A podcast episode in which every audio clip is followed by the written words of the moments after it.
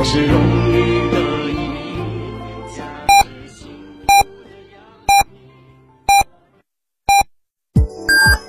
FM 九九八提醒您，现在是北京时间十五点整。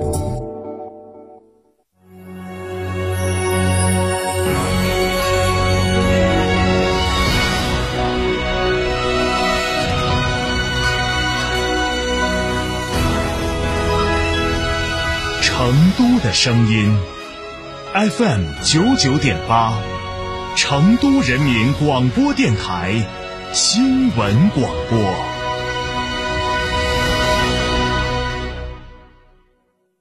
迎光临天成餐厅，这里为品牌提供经典广播电视新媒体做法有品牌宣传、软性植入、专属定制活动执行，独家代理成都电视台全频道频率以及看度 APP 广告业务。天成传媒层出不穷，合作热线八四三三六九五五。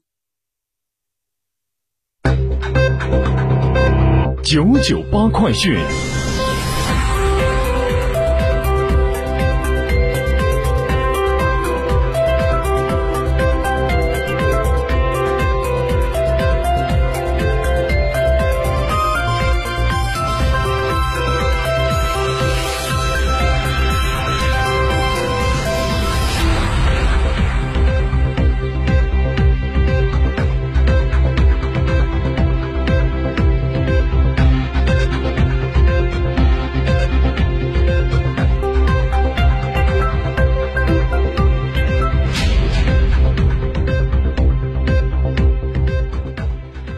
来关注这一时段的九九八快讯。央视新闻的消息，截止到九月六号的二十一点，四川泸定六点八级地震已造成七十四人遇难，其中甘孜州四十人遇难，雅安市三十四人遇难。地震还造成二十六人失联，二百五十九人受伤，其中甘孜州十四人失联，一百七十人受伤；雅安市十二人失联，八十九人受伤。地震灾区正在全力开展抢险救援工作。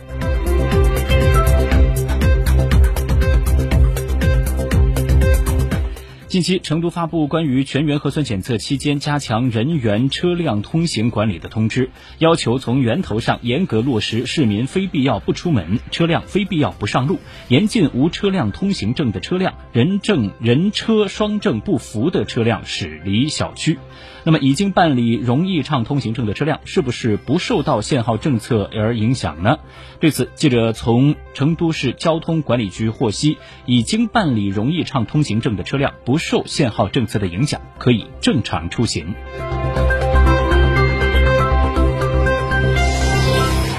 今天泸泸定六点八级地震救援进入到了第三天，西部战区辖区解放军武警和民兵两千七百余人投入抗震救灾，搜救受灾的群众，转运危重伤员，排查重点险情，有力有序展开救援。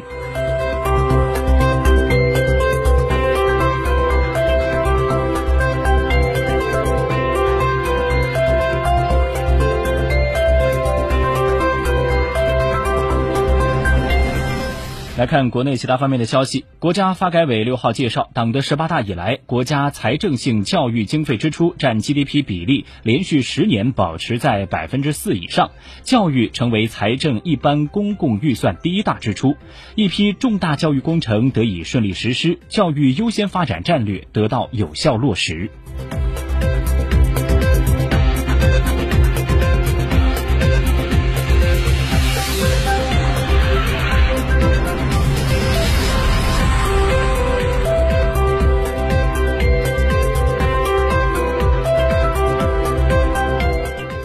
工信部六号表示，十年来，我国装备制造业取得了历史性成就。在产业规模方面，二零一二年至二零二一年，装备工业增加值年均增长百分之八点二，始终保持中高速增长。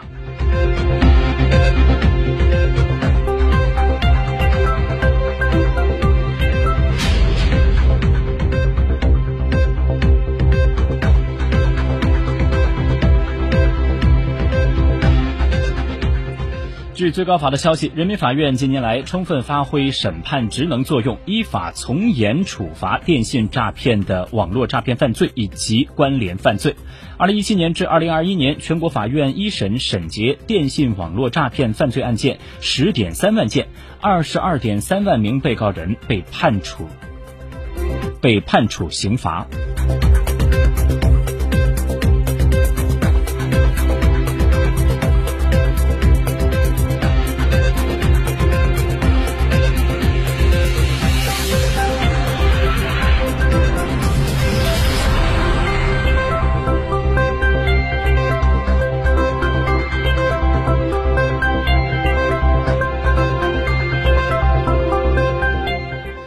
建部六号介绍，截止到二零二一年底，全国有三十六万青年教师通过公租房解决了住房困难问题，促进了教师们安居乐业、安心教学。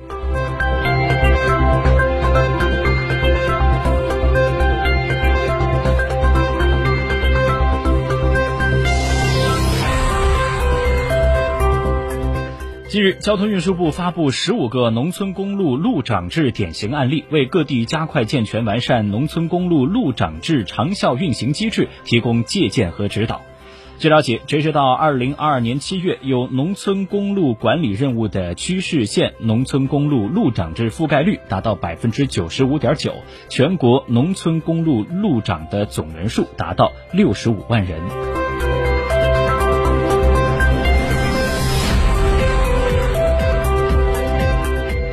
二零二三年全国硕士研究生招生考试初试确定在二零二二年的十二月二十四号到二十五号，考试时间超过三小时会有使用画板等特殊要求的少数考试的科目安排在十二月二十六号。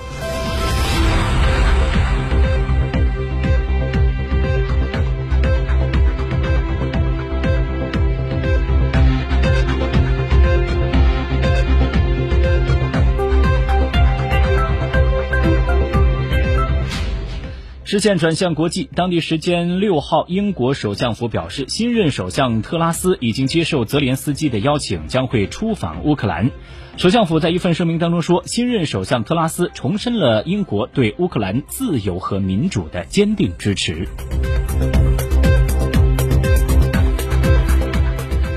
国际原子能机构六号发布报告说，该机构对乌克兰扎波罗热核电站的安全情况表示严重关切，呼吁在核电站区域设立核安全保护区。报告说，国际原子能机构准备立即就建立安全区进行磋商，以防止扎波罗热核电站因军事行动发生核事故。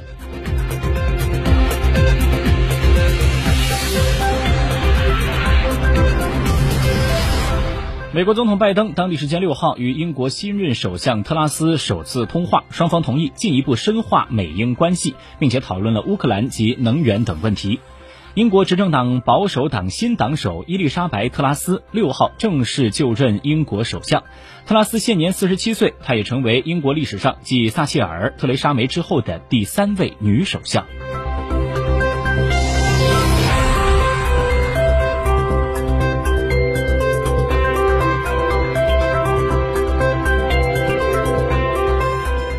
当地时间六号，土耳其总统埃尔多安表示，今年冬天欧洲将面临严重的能源问题，欧洲的能源危机是自食其果。